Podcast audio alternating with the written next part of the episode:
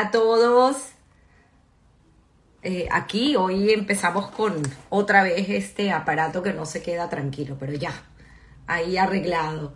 Otro domingo de historias que contar, muy emocionada.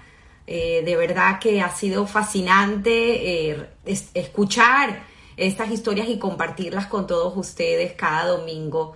Estoy yo feliz con este proyecto y me encanta pues tenerlos aquí. Gracias a todos, gracias por entrar. Hola Adriana, hola, hola, hola a todos. Aquí hasta mi mamá, hola Nona, que cumplió 91 o 92 años, todavía no sabemos. Martín, hermano de nuestra querida Claudia, Roberto Rabinovich, hola, ¿cómo estás? Muchas gracias por las felicitaciones para mi mami, lo máximo. Bueno, eh, por cierto, la mamá de Claudia también eh, cumplió o estará cumpliendo próximamente 92 años, así que bueno, así nos está escuchando, la felicitamos. Eh, hola Rosana, hola a todos, esperando ya que entre Claudia para invitarla. Está Javier, hola Javier, el esposo de Claudia. Bueno, todos, todos de verdad muy, muy emocionada de escuchar esta fascinante historia que nos llena de aprendizajes. Vamos a invitar a Claudia. Aquí está. Vamos a empezar porque se nos pasa el tiempo volando. Ahí está Richie también. Hola, hola a todos. Hola Ana, ahí está Claudia. Hola. Rapidísimo. sí. Bueno, me regañarían si no lo hiciera rápido como ingeniero de sistemas, ¿no? Ah, no, imagínate, imagínate. El sonido está perfecto, ¿me escuchan bien? Perfecto.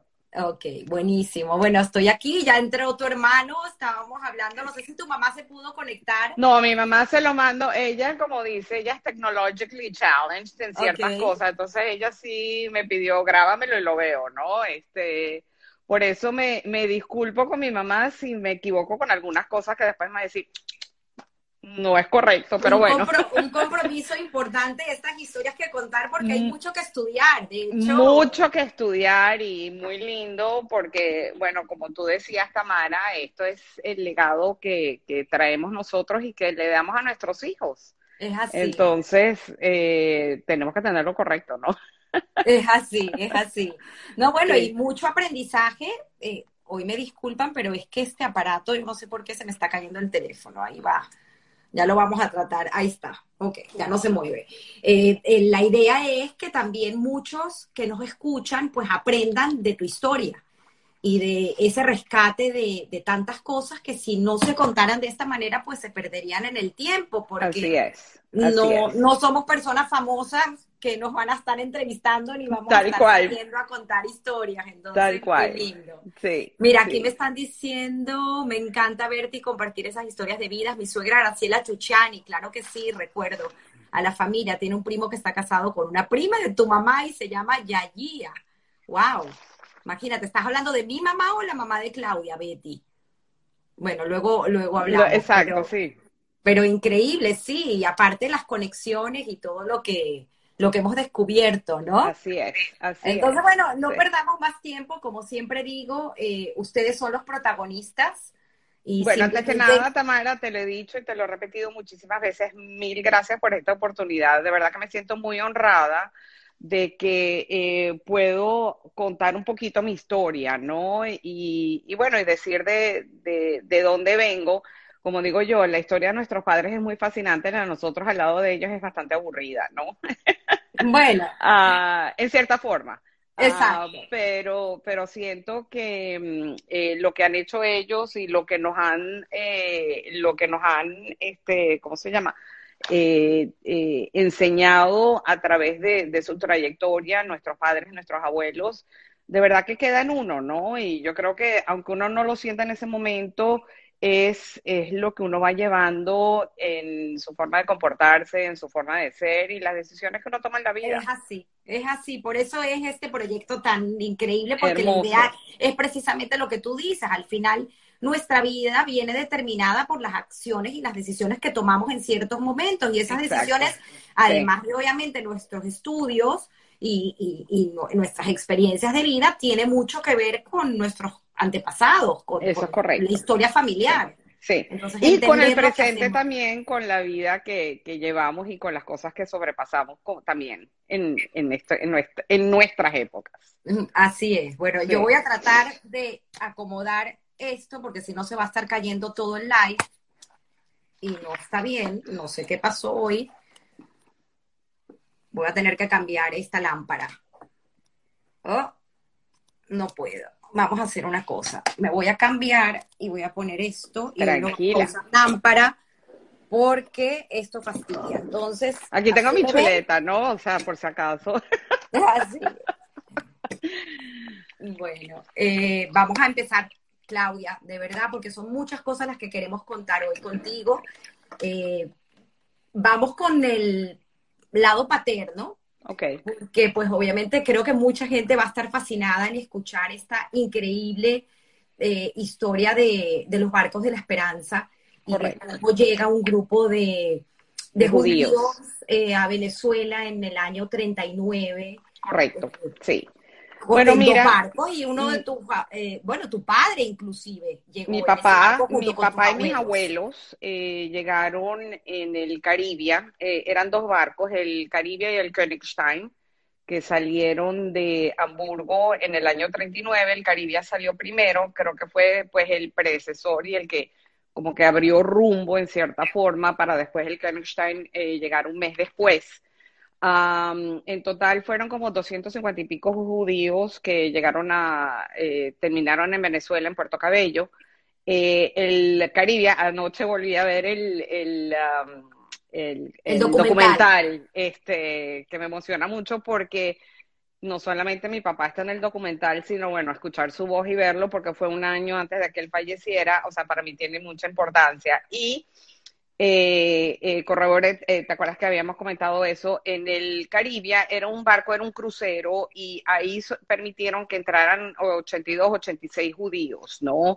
Eh, aparte de otros pasajeros. Entonces, el Caribe salió de Hamburgo, bueno, mi papá mis abuelos, o sea, para echar un poquito para atrás, mis abuelos nacieron en la parte de la Bucovina, eh, mi abuela Raquel, mi abuelo Mailich y mi papá, hijo único Heinz, eh, nació en Viena. Eh, tuvieron una vida muy linda en Viena hasta, bueno, hasta que llegaron los nazis, obviamente. Mi abuelo tenía una compañía, una empresa de tejidos, le iba muy bien, o sea, como familia, pues estaban bien, mi papá en el colegio, sus actividades, mi abuela, sus té, sus cosas, o sea, yo me imagino que tenían una vida muy linda en el año 38, pues sucede el Anschluss. Eh, eh, mis abuelos pierden, mi abuelo pierde su negocio, mi papá es expulsado del colegio en su último año de bachillerato, o sea, lo que llamaban el gymnasium, así se llamaba el bachillerato en, Austria. Y pues nada, empiezan, empiezan los problemas, ¿no? Eh, mi abuelo eh, una persona muy, muy astuta también, este, tuvo eh, unos hermanos que estuvieron en campo de concentración, sobornó a los nazis y logró sacar a sus hermanos del campo de concentración y los mandó en barco, eh, los mandó a Cuba. Bueno, los mandó en barco, el barco fue a Cuba. Este, no sabían, ¿sabes?, a dónde iban a terminar. pero fue, fue a Cuba, pero parece que mi abuela, me cuenta mi mamá que mi abuela no quiso ir en ese barco a Cuba no sé por qué, bueno, menos mal, porque mira dónde estamos, ¿no? Este, claro. Eh, las cosas pasan por, por algo.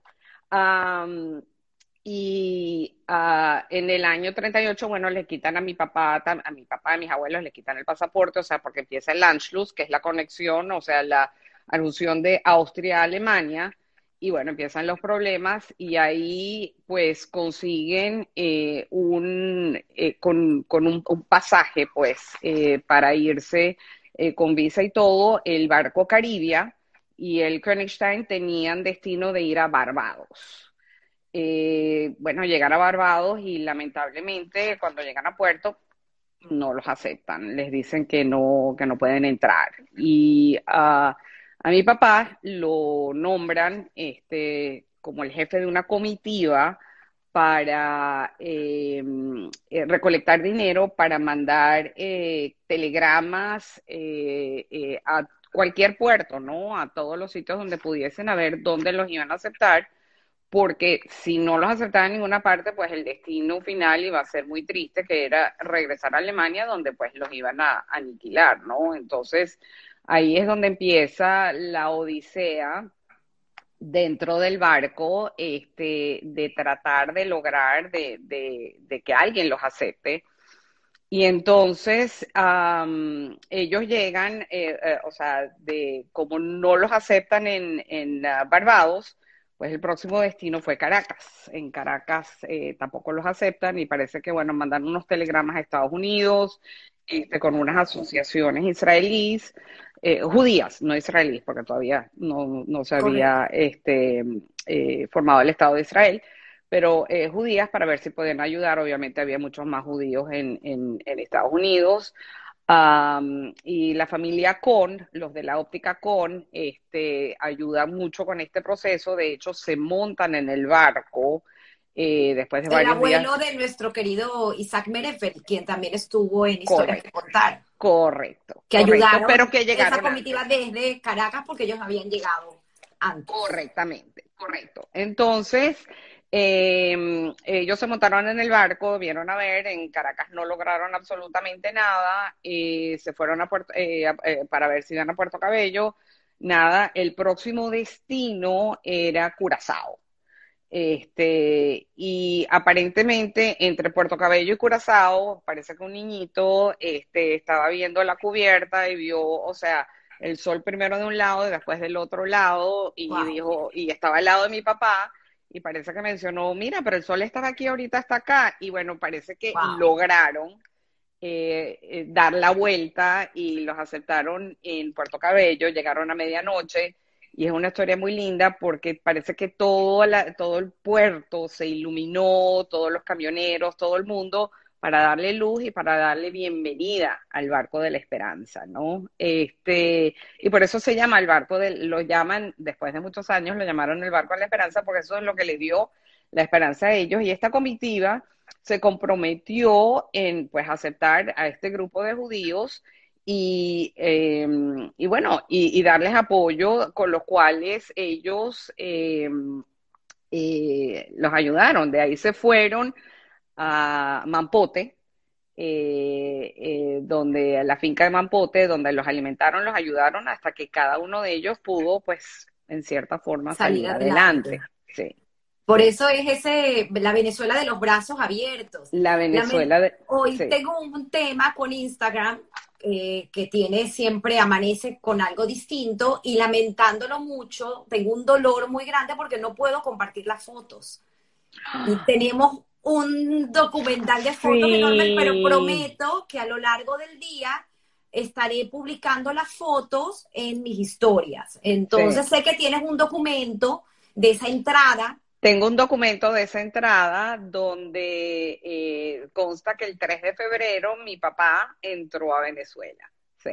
Exacto. Y además, bueno, pues toda la obra luego más adelante que hace tu abuela Raquel en agradecimiento a esa Venezuela de los brazos abiertos. O sea, mi abuela, eh, mi, abuela, o sea, se dedicó, o sea, con una filantropía, o sea, única, ¿no? Este, eh, el agradecimiento que ella le tuvo, de hecho, ella, ella fue bastante amiga de la esposa de López Contreras, ¿no? Que fue el presidente en ese momento quien aceptó a este grupo de judíos y ella fue quien, eh, eh, ella, o sea, muchos lazos, no solamente en Venezuela, ella trabajó no solamente para asociaciones judías, este, sino también para católicas. Ella era dama voluntaria del Hospital San Juan de Dios, o sea, y la tenían, bueno, o sea, la señora Kern, o sea, entraba la señora Kern y todo el mundo paraba, ¿no? Este, y esa era mi abuela. Tienes una anécdota bellísima de su regalo de cumpleaños número 90, Correcto. que ella pidió. Sí, bueno, mi abuela, este, obviamente siendo dama voluntaria, tan linda, eh, hasta los padres le regalaban para los cumpleaños, mi abuela cargaba, mi abuela siempre se ponía un collar de perlas y le regalaron una estrella de David en un cumpleaños de oro. Y eso no se lo quitaba mi abuela, o sea, ella era su Maguen David con sus perlas. Pero para sus 90 años, eh, que ella también creo que conocía al cardenal Lebrun de aquella época, eh, los padres del San Juan de Dios le preguntan a mi abuela, bueno, señora ¿qué quiere usted para los 90? Usted ha logrado todo, ha hecho todo. Y mi abuela sencillamente dijo, yo quiero conocer al Papa. Wow. Así, y le dijeron, ok, bueno, vamos a ver si es posible hacer, a darle una audiencia y efectivamente le dieron a una audiencia a, a mi abuela, a mi mamá y a mi papá.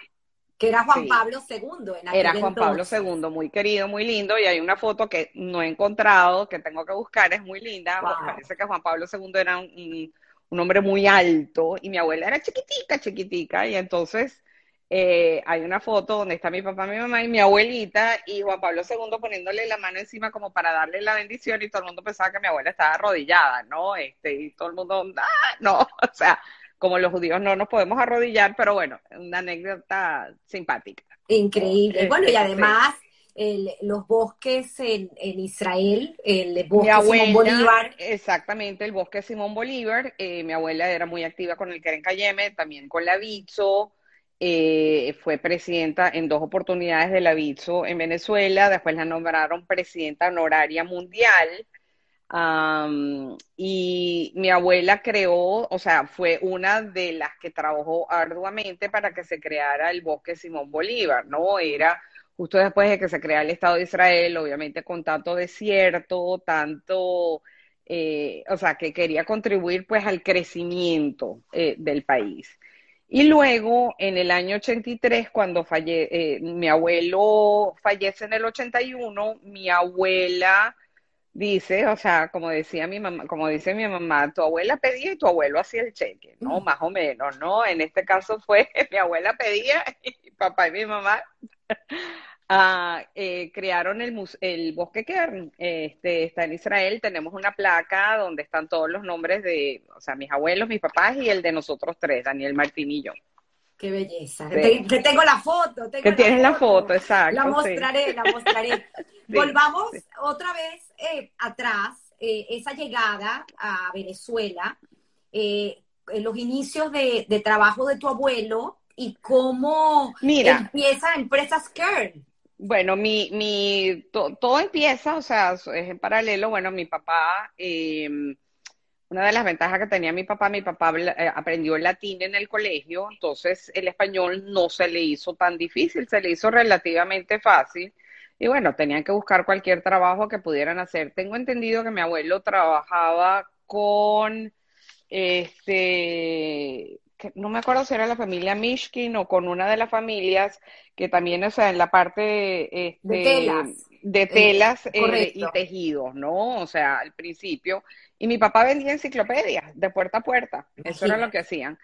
Pero la pasión de mi papá siempre fue, mi papá quiso ser médico. Eh, lamentablemente no pudo porque, bueno, eh, lo votaron del colegio por ser judío y pues se, vino a Venezuela, nunca tuvo la oportunidad y dijo, bueno, aquí hay que, aquí hay que trabajar, no podemos hacer otra cosa, ¿no?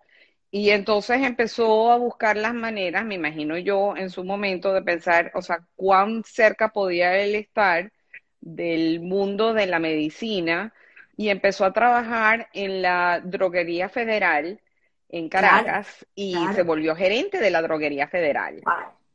Eh, en ese momento yo me imagino que ya empieza, tú sabes, su mente a decir, ok, bueno, quiero hacer algo más, quiero trabajar y eh, le propone a mi abuelo que él quiere montar su compañía, ¿no? Este, que en aquel momento, o sea, él monta su compañía, H. Kern y compañía, ¿no? Así. Mientras tanto, mis abuelos, mi abuela, una mujer muy fina, este, con costumbres vienesas, eh, una cocina fantástica y deliciosa, eh, mi abuela dice que ella quiere montar un salón de té en Caracas. Entonces, ella, eh, me imagino que con mi abuelo se juntan con la gente del eh, centro médico que se estaba construyendo en aquel momento. Estamos hablando en el 48. 48 sí. En el año 48, correcto. Y mis abuelos le proponen a la gente del centro médico, mira, o sea, nosotros montamos esto, o sea, creo que hace falta, eh, empezaron pues con eh, manteles de encaje cubiertos de plata. Eh, o sea, muy bien eso, o sea, como un café bien eso, o sea, como Dios manda, ¿no? Pero yo creo que con el tiempo se fueron dando cuenta que iban a ser, o sea, mi abuelo, muy buen hombre de negocios, se fueron dando cuenta de que era más productivo hacer comidas, o sea, no tan formales, ¿no? Era mejor meterse en algo como, bueno, eh, como una fuente de soda, las merengadas, el perro caliente, los sándwiches, este, y ese tipo de cosas, ¿no? Entonces, eh, de ahí pues eh, evolucionó a lo que fue la fuente de soda, la famosa fuente de soda del centro médico, donde todo el mundo iba para, tú sabes, de novios, después del teatro, después de conciertos, o sea, era un sitio de reunión en Caracas, ¿no? Y a mis abuelos, o sea, eh, fue muy lindo, le fue muy bien. Mi papá, obviamente, tratando de montar su negocio, pero ayudando los fines de semana a mis abuelos y posteriormente mi mamá también trabajando los fines de semana ayudando. Y bueno, el negocio empieza, empezó a crecer. Mi papá eh, por otro lado, eh, quiere montar su negocio y le pide a mi abuelo convertirse en un socio silencioso, pues, ¿no? O sea, quiero montar esto eh, y quiero hacer, quiero hacer esto con, con contigo, ¿no? Y entonces, en eso, mi abuelo se trae a su hermano menor, Herman, que estaba en, en Miami, que fue uno de los que él mandó primero, o sea, que sacó de Austria y se lo trajo para que, para que manejara la fuente de soda. Wow, qué historias. finalmente terminan vendiendo la fuente de soda. Sí, finalmente la fuente de soda, o sea, sí, se terminó vendiendo eh, y, bueno, nada, mi abuelo se dedicó a trabajar de lleno con, con, mi, con mi papá y mi abuela se dedicó 100% a la filantropía, pues, ¿no? O sea, sí, a sus la filantropía, este, sí, pero también la historia de, de, ese, de esas empresas Kern es fascinante. Bueno, mira, sí, es un eh, legado hermoso. Proveedores de, de, de, material farmacéutico para muchas empresas, inclusive Industrias Corimón, estuvimos hablando ayer de eso. Correcto, sí, mira. Y quiero que, que, y fascinante, pues todos los premios que luego recibió tu papá, inclusive condecorado por la reina Isabel. Correcto, correcto, correcto. Eh, mira, mi papá, bueno, un hombre emprendedor, este, admirado y maravilloso. Él, él empieza y consigue rápidamente, o sea, con cierta rapidez, o sea, no conozco los detalles, representar una de las compañías farmacéuticas y químicas más grandes de, Estados, de, de Inglaterra que se llama ICI, que es Imperial Chemical Industries. Y cuando, bueno, eh, mucha gente seguramente, o sea, de los que están, nos están acompañando, algunos conocen, se recordará el producto Inderal, que era el famosísimo producto para el colesterol, ¿no? Todo el mundo, Inderal, Inderal, para arriba y para abajo. mi papá eh, eh, fue, fue, fue, representante de los productos Pantene antes de que lo comprara la Procter Gamble, o sea, Pantene lo manejaba mi papá eh, producto, eh, formaron la Fábrica Nacional de Pañales con Johnson y Johnson. O sea, de verdad que mi papá, eh, un hombre muy emprendedor y mi mamá ahí detrás, tú sabes, eh, como te comentaba ayer, mi papá era el hombre de negocios, mi mamá manejaba los números, o sea, mi mamá atrás, este, manejando todo. Al igual que tus dos abuelas. Al igual, como te digo, una familia, matriarcal. Una familia matriarcal. Sí, yo creo que sí, o sea, con este empuje durísimo, ¿no? y nada, mi papá, o sea, aparte de, de, compañías eh, eh, austrías, em, eh, em, ¿cómo se llama? inglesas, japonesas, suizas, representó muchísima gente, forjó lazos increíbles con, bueno, con muchos países, inclusive con, con Tokio y con, eh, o, sea, con Japón y con Australia, bueno, mi papá, este, con todo el mundo. Y bueno, nada, eh, recompensado, yo creo que eh, sí, muy recompensado por, por, su, por su buena labor y su trabajo de unir y ser pionero en la industria farmacéutica y química en Venezuela él, eh, mi papá, mi abuelo y mi abuela y, mi mamá recibieron la, eh, el, honor al mérito al trabajo en su, en su primera categoría, o sea, fue un evento muy lindo. Mi papá, como tú mencionaste, fue eh, nombrado por la reina de Inglaterra Order of the British Empire, en, o sea, en su categoría civil. Un evento hermosísimo también. No pudimos hacerlo en, uh, en, uh, en Buckingham Palace, pero sí se pudo, o sea, estuvimos todos ahí, también tienes la foto, estuvimos todos en la Embajada de Inglaterra y bueno, para mi papá eso fue un orgullo que él cargaba con él, o sea, decía, wow, ¿no? Este, lo, que he hecho y lo que he logrado, ¿no? Este, sí, muy lindo. increíble. ¿En, ¿En qué momento, para ir a la parte de tu mamá, cómo conoce tu papá a tu mamá? Y de ahí nos vamos a los abuelos, porque la historia de tu mamá es también fascinante. fascinante. Las fotos que tengo, que no puedo compartir, son hermosas, porque hay una no, y no te mandé, o sea, mi mamá de abrigo, tú sabes, de piel y no, no, no finísima, finísima. Sí, una mujer muy guapa, muy bella. Mira, mi mamá conoce a mi papá. Mi mamá, eh, pues si quieres, hecho hacia atrás, mi mamá nació en Polonia, en Lemberg, Polonia, que hoy en día es Ucrania, y Lviv, ¿no? Ella nace ahí. Uh, eh, mi abuelo, eh, mi abuelo materno era químico, era doctor en química, no ingeniero, era doctor. También. ¿Perdón? Abuelo Germán. El abuelo Germán era doctor en química. Y él estaba trabajando en pero, el campo. Pero eh, cuenta un poco el, la historia, porque es increíble de cómo termina siendo el químico. Bueno, mi abuelo. Eh, mi abuelo lucha en la Primera Guerra Mundial y lo dieron por muerto. Este, y él se escapó de los rusos. Y su hermano Max, su hermano mayor, que fue el que terminó en Venezuela antes que él, eh, él eh, también se escapó de los rusos y caminó, caminó a Múnich, después se fue a París y de ahí no sabemos exactamente cómo terminó en Venezuela, pero mi abuelo lo dieron por muerto y bueno, nada, apareció y se puso a estudiar, estudió en la Universidad de Viena, donde conoció a mi abuela, mi abuela Gisela, que estudió idiomas, ¿no? Y también para alguien, eh, como te digo, para alguien de esa época, en el año 18, 19, 20, o sea, para una mujer ir a la universidad, eso era así como que, wow, ¿no? Este, y mi abuela estudió idiomas, mi abuela se graduó de idiomas de la Universidad de Viena también, entonces yo me imagino que ellos se conocieron ahí se fueron este, a estudiar a este campo, eh, eh, se fueron a trabajar al campo petrolero em, en, en, uh, en Lemberg, este, que era Polonia en aquella época, pero mi abuela era una persona que ella dijo, ella no, eh, ella no va a dar a luz en el campo petrolero, o sea, not happening. Entonces se fueron a Lemberg, a la ciudad, porque ellos estaban en otro pueblito, y mi mamá es la segunda de, dos, o sea, mi tía Edith era siete años mayor que mi mamá. Que tenemos eh, una foto bellísima, tu mamá caminando con... Con mi tía y mi abuela, sí, sí, que están caminando en Viena en el año 34. Sí. sí.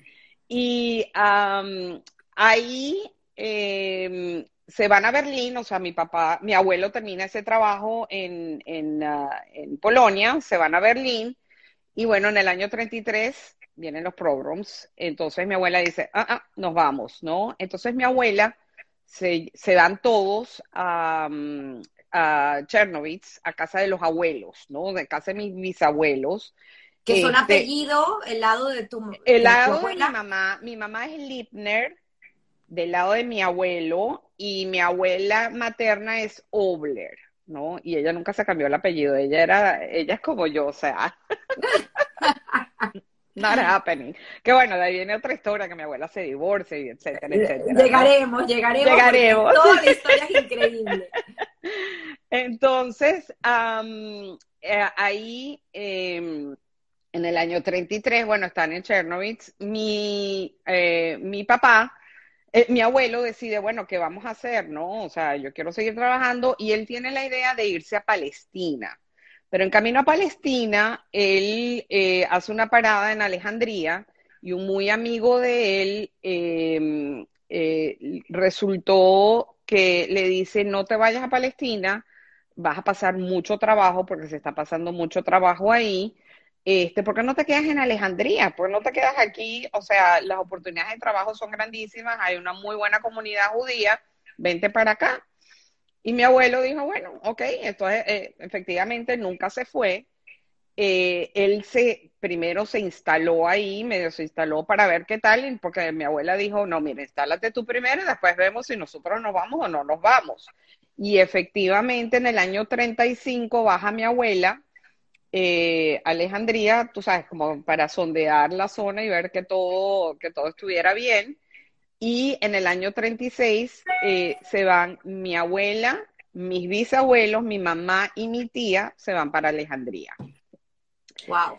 Eh, en Alejandría. Terminan en Egipto, es en, Terminan en Egipto, exactamente, ¿no? Entonces, Claro, una vida, mi mamá me dice que tuvo unos años con todos los racionamientos de guerra y con todos los problemas, porque mal que bien sí se sentía pues los efectos de la guerra, ¿no? O sea, era obvio, o sea, como decía mi mamá, o sea, papel todavía a veces no había, había que limpiarse con, este, o sea, guía telefónica, ¿no? Este, no había azúcar, no había, o sea, una cantidad de cosas.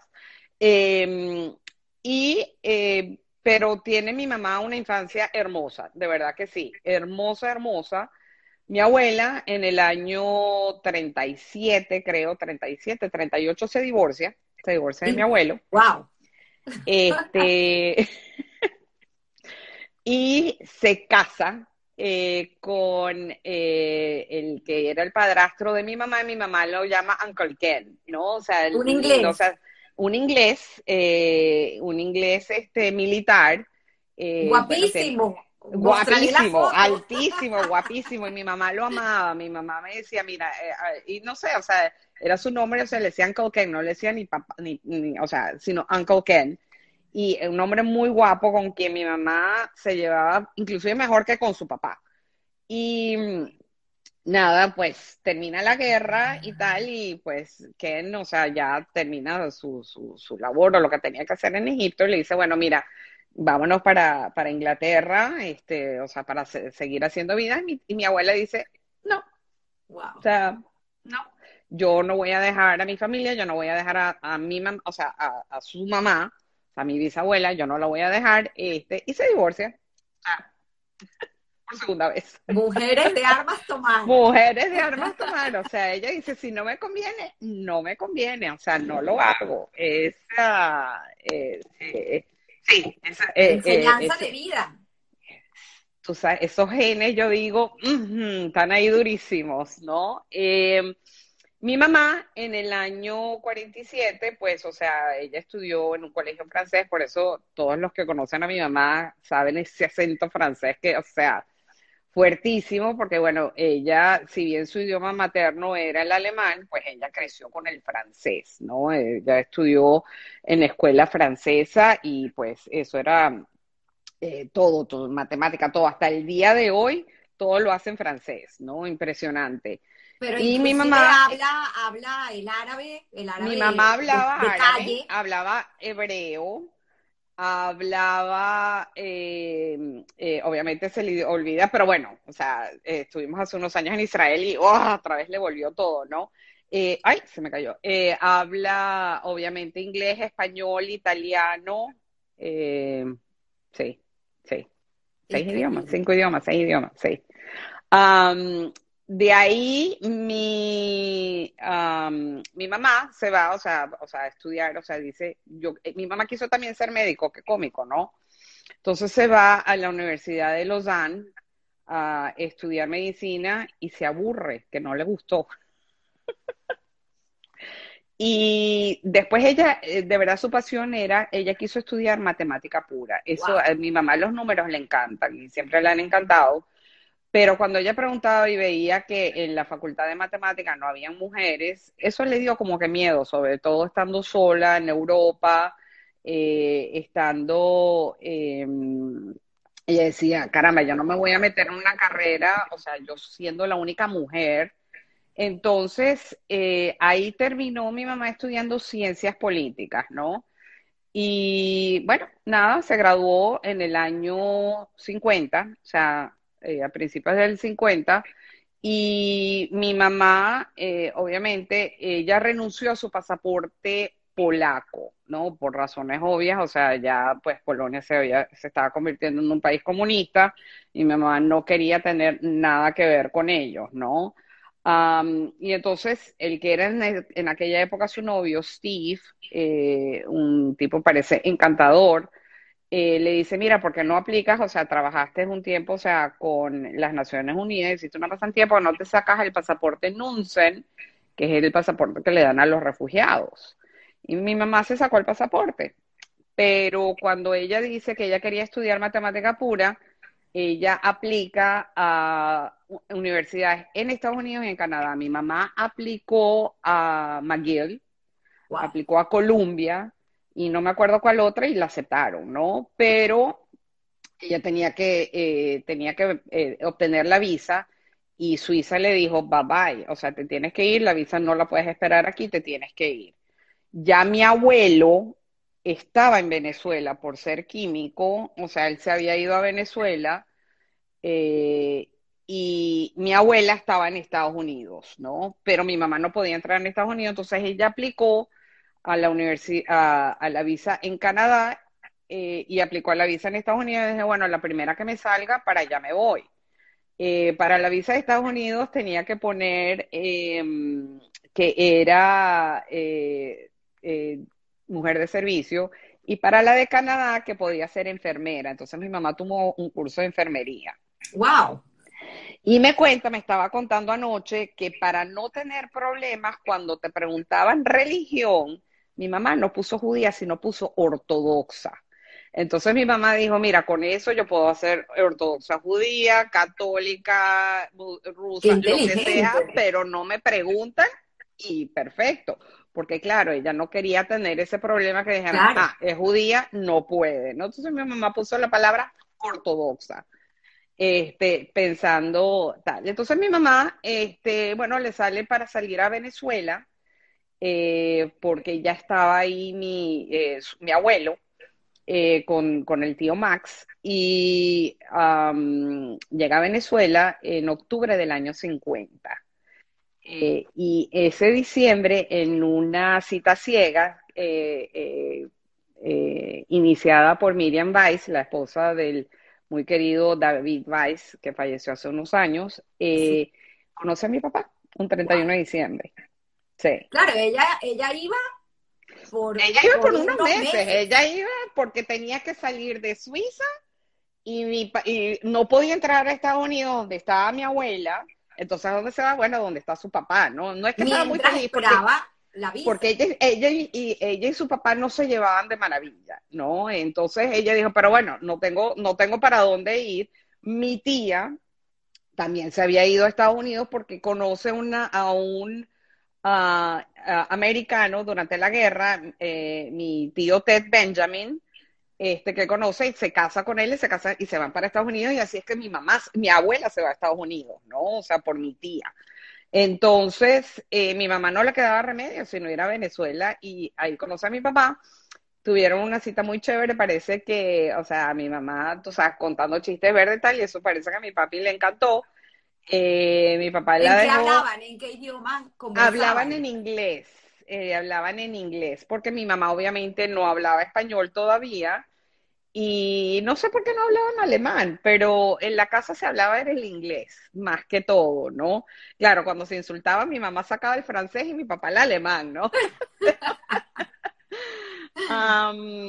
Ah, y mi papá le dice, eh, mira, yo tengo que irme de, de negocio, yo tengo que irme de trabajo, no sé a dónde, Maracaibo, yo no me acuerdo, yo te llamo cuando regrese. Y mi mamá, sí, whatever, o sea, sí, tal. Efectivamente, mi papá la llamó y empezaron a salir y, uh, y bueno, nada, llega el mes de marzo y le llega la visa a mi mamá para irse, creo que fue a Estados Unidos, y mi papá le dice, me encantaría casarme contigo.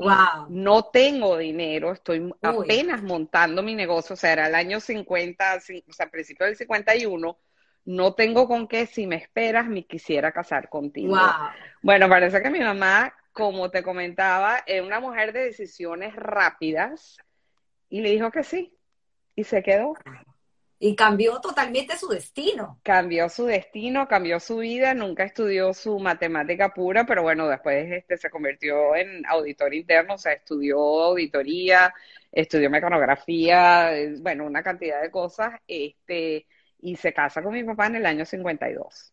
Increíble, increíble historia. Y se casa y luego ella toda la vida termina siendo o, es la parte de atrás de la empresa. Correcto. toma de decisión. Correcto, mi mamá era, tú sabes, mi papá era el que buscaba los negocios, era el negociante. Mi papá o sea, era una combinación perfecta, ¿no? Mi papá le encantaba, mi papá se pasaba de cóctel en cóctel, de reunión en reunión, de sitio en sitio, y mi mamá, ¡ah, qué fastidio! ¡Ah, tengo que ir otra vez, ¿no? Tú sabes, mi mamá era la menos social y mi papá era estos social butterflies que se la pasaban de un sitio para otro. Entonces, cuando mi papá venía con ideas, negocios y tal, mi mamá decía, ok, vamos a sentarnos, vamos a sacar números, vamos a ver si sirve, si no sirve, etcétera, etcétera, ¿no?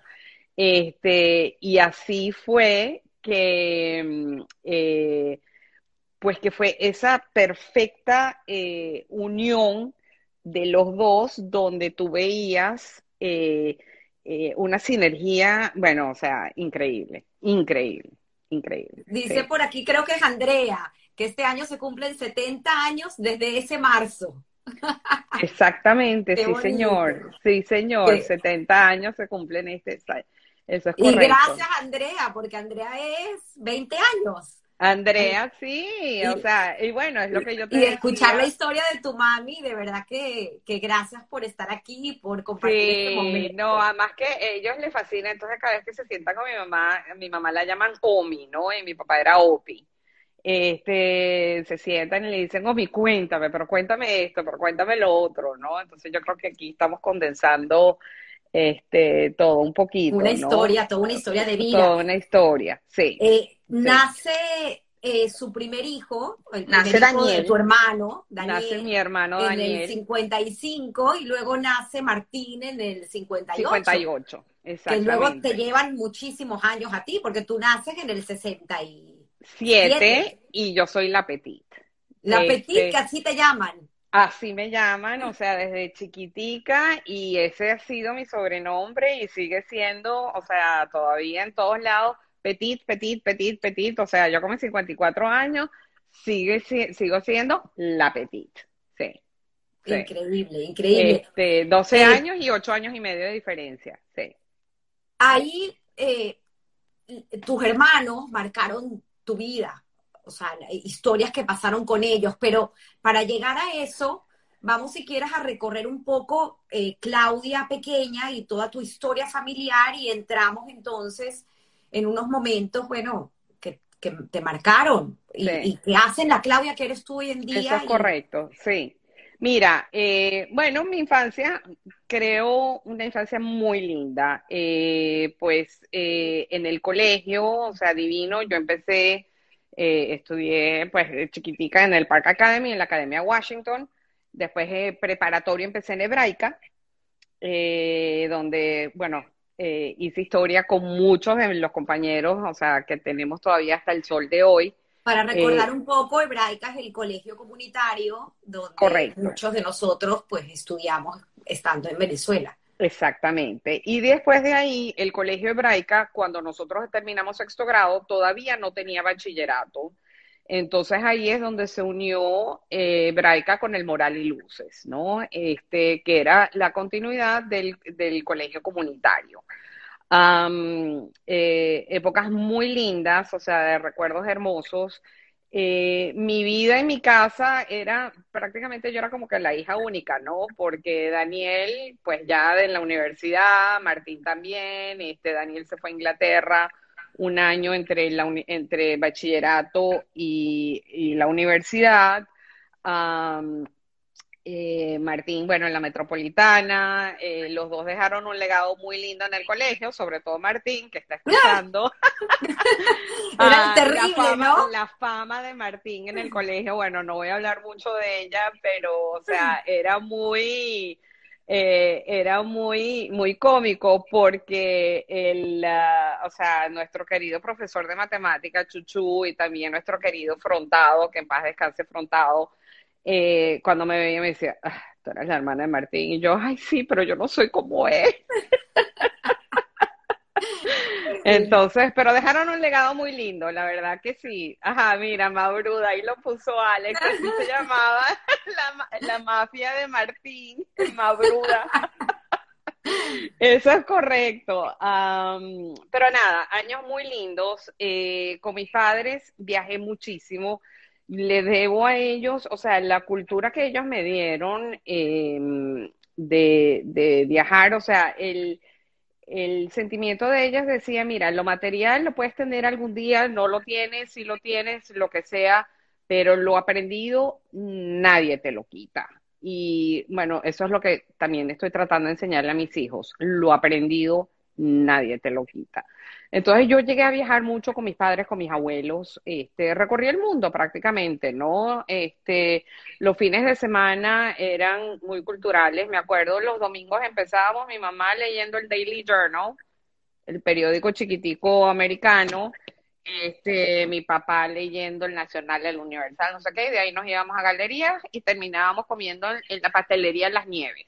Wow. Claro, eso, eso era, eso era un domingo típico en la casa, ¿no? Este, eh, los viernes eran casa de los abuelos, este, eh, yo me quedaba a dormir los fines de semana en casa de mis abuelos a veces, o sea, me quedaba de viernes, o sea, para Shabbat, viernes a sábado, de ahí me buscaban, este, y nada, o sea, fue, fue de verdad que una infancia muy linda, el colegio, unos años hermosos, y bueno, te, me graduó del colegio en el año 84. Pero antes de eso, lo quiero mencionar porque de ahí viene ese gran amor que tenía, bueno, tus padres, ambos, pero muy en particular tu papá por ti, donde siempre te decía, a mí lo único que me importa es que tú seas feliz. Bueno, fíjate y en el 81 tienes ah, en el 81 un episodio que me encantó la historia. Es una anécdota muy linda que eh, en el 81, en mayo del 81, muere mi abuelo.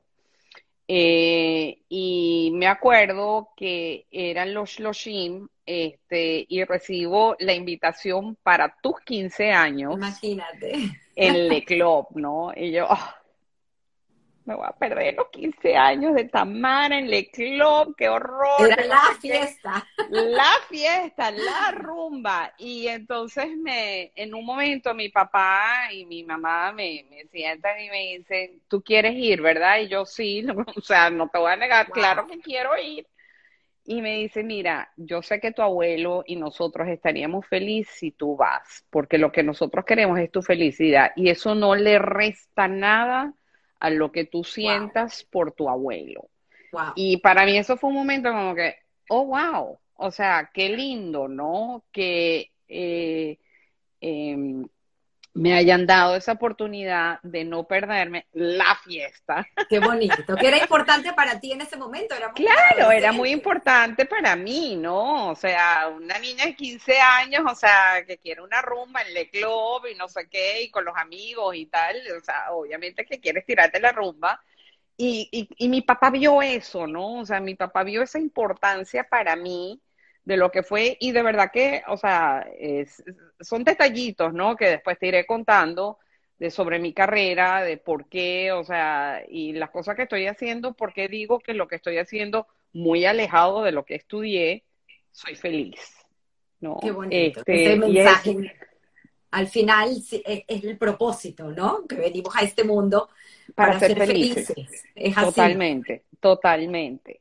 Entonces, continuando, te gradúas en el Me graduó, me graduó del colegio y, eh, bueno, una, eh, te digo que un poco una influencia de, de, o sea, yo siempre, o sea, yo me fui por, por la parte de ciencias en, Venezuela, este, quería estudiar ingeniería, eh, vi a mi cuñada Patricia, la esposa de Daniel, que estudió ingeniería de computación en la Simón Bolívar, eh, eh, Daniel estudió ingeniería eléctrica, que no me llamaba la atención. Este, Martín estudió administración, sabía que no quería irme por ahí en ese momento.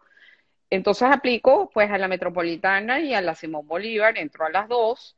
Y después de hablar mucho y ver, eh, me voy a la metropolitana porque me gustaba mucho más el enfoque que tenía la carrera en la metropolitana versus en la Simón Bolívar, ¿no? Yo no lo quería tener enfocado a programación y eso, sino yo quería utilizar la carrera más, eh, eh, la ciencia como aplicada a otras cosas, ¿no?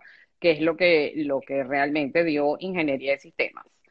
Entro en la metropolitana septiembre del 84 y conozco a Javier. Javier, eh, tu media Javier, mi esposo. con quien compartes hoy en día tu vida. Con quien comparto hoy en día desde el año 84, mi compañero de vida, mi compañero de alma, mi compañero de todo. La verdad. Sin embargo, es muy interesante porque a pesar de que empiezas esa relación con Javier, son 11 años más o menos hasta que te casas. 11 on no, porque él terminó conmigo cuatro años. Pero éramos eh, amiguísimos, ¿no? Entonces, eh, eh, me da mucha risa cuando volvimos en el año 90, ya después de graduado, o sea, mi mamá decía, ah, lo que le faltaba era el título de novio, ustedes, porque ustedes no dejaron de, estar juntos. Y en cierta forma sí, no, no teníamos el título de novios, pero, o sea, em, yo me casé con mi mejor amigo. La verdad que sí. Eh, llegué en esos cuatro años a conocer, mira, ahí pone, dice, deja de ese calamar. Estoy viendo, Javi. Eh, de verdad que me casé con mi mejor amigo. Javi y yo, ahí fue donde realmente nos conocimos como seres humanos, como personas. Y claro, cuando en ese momento Javi me dice para volver, que también fue él el que me dijo para volver en el año 90, yo dije, wow, sí, la verdad que sí, es, eh, es, es mi pareja, es mi pareja.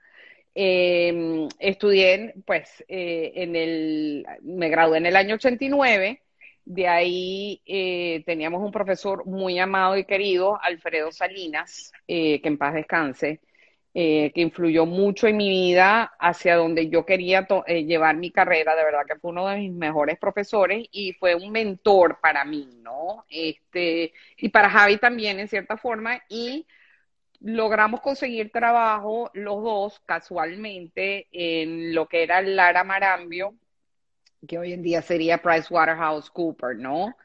Este, y ahí trabajamos, este, empezamos en, consultoría gerencial, después migramos hacia la parte que era consultoría financiera y eh, estuvimos ahí dos años. Después Javier eh, recibe la gran oportunidad de trabajar en una banca de inversión, Investec, con eh, Leonardo Herdan, que en paz descanse, el hermano de nuestro querido amigo Ricardo, eh, y con Leonardo Jagerman, este, dos años muy lindos, una experiencia hermosa.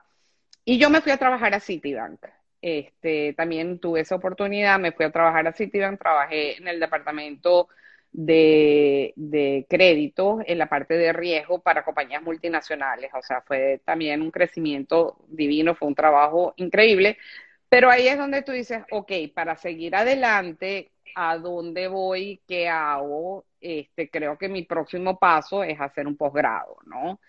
Eh, y bueno, mis papás, o sea, y viendo también, viendo a Daniel, viendo a Martín, los dos habiendo hecho posgrado, yo dije, bueno, yo creo que es el rumbo, y además que me parecía una combinación perfecta de hacer eh, eh, sistemas, o sea, o ingeniería con un posgrado en administración. Creo que era una linda combinación porque yo mi intención era tomar ese rumbo, ¿no? De, y, brillantes ambos, porque creo que uno hizo posgrado, Martín fue el que hizo posgrado en Harvard. No, Daniel, hizo posgrado en Harvard. Daniel, persona, no le gusta que se lo diga, pero Daniel es, o sea, una mente brillante. la verdad que sí.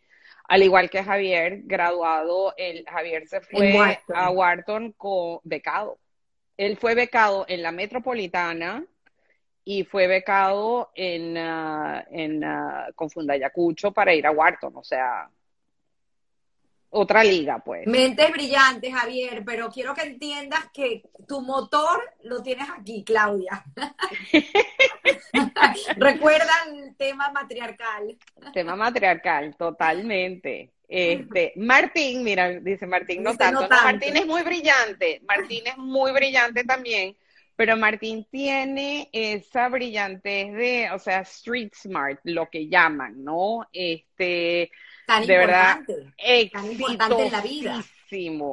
Martín, o sea, en su negocio, él estaba claro, este, este, sumamente sea, graduado también de la Metropolitana, después se fue a BU, a Boston University, um, y de verdad que, o sea, sacó una carrera, eh, o sea, pues y un negocio increíble que se llama Coal Andina, que hasta hoy en día lo tiene un exitoso, o negociazo, súper.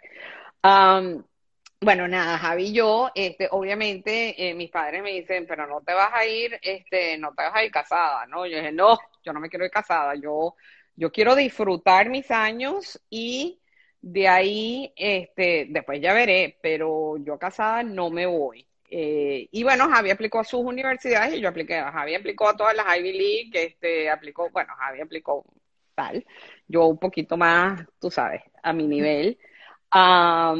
pero bueno, eh, terminé entrando yo en Georgetown, me gradué con honores de Georgetown. Eh, Javi fue a Wharton, o sea, estábamos cerca de Washington y Filadelfia. Eso es en el año 93 que nos fuimos. Y ahí sucede uno de los eventos que más me ha marcado. En el año 93, en noviembre del 93, mi hermano Daniel tuvo un accidente eh, venía en camino a visitarme a mí y a mis papás a Washington y tiene un accidente donde pierde las piernas. pierde ambas piernas y eso... si quieres puedes compartir con nosotros los detalles porque eh, Creo que él iba a visitarte también. por eso, él venía a visitarme a mí, o sea, venía, a, venía a, sorprender a mis papás que estaban conmigo, porque mi papá y mi mamá cumplían años muy cercanos, mi papá el 7 de noviembre y mi mamá el 11 de noviembre. Y estaban ese fin de semana conmigo, Daniel tenía un viaje de negocios eh, y me dice, Petit, mira, ¿qué te parece si me voy a Washington a visitar y, o sea, y pasamos el fin de semana juntos, no sé qué y tal, y, bueno, después me voy para Nueva York, y, pero no le digas nada a papi y a mami. Y le dije, no, qué chévere la sorpresa, qué lindo, tal. Y eh, esa mañana, el, un 6 de noviembre, nunca me voy a olvidar, me llamó Martín. Y me dice, Petit, este, Daniel estuvo un accidente, un accidente serio, papi y mami creo que se deberían venir para Caracas, ¿no? Este, en ese momento, obviamente Martín no nos cuenta qué pasa, pero bueno, eh, hacemos todos los arreglos violentos, o sea, para que mi papá lleguen a Caracas y nada, yo llamando a Caracas y llamando, dejo a mis papás en el aeropuerto y llamo a Martín y llamo no sé qué, y en un momento, ya no me acuerdo si fue Martín o Patricia, mi cuñada, que me dicen, no, eh, Daniel perdió las piernas. Era o su vida o sus piernas. Y bueno, no había ninguna decisión que tomar, o sea, la decisión era muy clara. Bueno, a mí se me fue, se me fue todo, ¿no? A mí se me fue la vida. Ese día se me, se, sigue siendo un día muy difícil, pero al mismo tiempo me ha hecho crecer mucho, ¿no? Em, obviamente llamé a Javi, Javi se vino volando, o sea, le dije, Javi, no puedo estar sola, este, se vino volando bueno, el lunes hablé con mis profesores, yo estaba en exámenes, hablé con mis profesores y dije, me tengo que ir a Venezuela. O sea, me tengo que ir, tengo que estar con mi hermano en Venezuela. Me dijeron, tú tranquila, tú vete cuando regreses. Cuando regreses, ya veremos qué hacemos. Efectivamente, fui al aeropuerto y del aeropuerto me fui directo al centro médico. Y ahí mi cuñada, Patricia, a quien amé y adoré, sigo amando y adorando, me dice, yo puedo vivir sin las piernas de tu hermano no puedo vivir sin su mente y su mente está bien. Wow. Ese momento fue otro que tú dices, qué interesa, ¿no? Qué amor hay entre esas dos personas. Entonces entro al cuarto, Daniel tenía una máscara y Daniel me dice, Petit, mordí la muerte y no me gustó. Se puso su máscara de vuelta. Y yo dije, ese es mi hermano.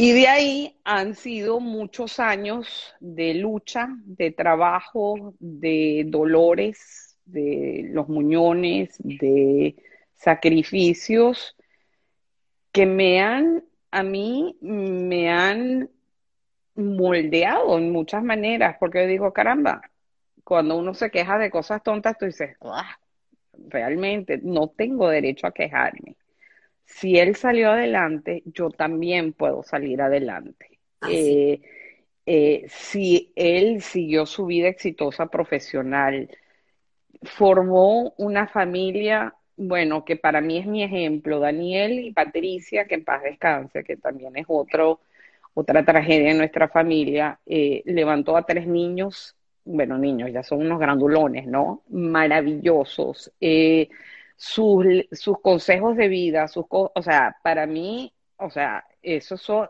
Daniel y Patricia, eh, Javier y yo lo decimos, son nuestro norte. Son nuestro norte. Y aparte, él, él hace una vida totalmente normal. Relativamente normal. Inclusive ahí le dijeron, imagínate, en el hospital. como esquía. Daniel esquiando en monoesquí, o sea, llevándose a todo el mundo por delante. Con sus piernas. Eh, le dijeron que le iba a costar mucho aprender a manejar, aprendió a manejar rapidísimo, le dijeron que no iba a volver a caminar, caminó, o sea, Daniel dijo, no, o sea, ya va, sí. Y ese es Daniel. Una, este, una actitud increíble que... Pues, increíble hasta el sol.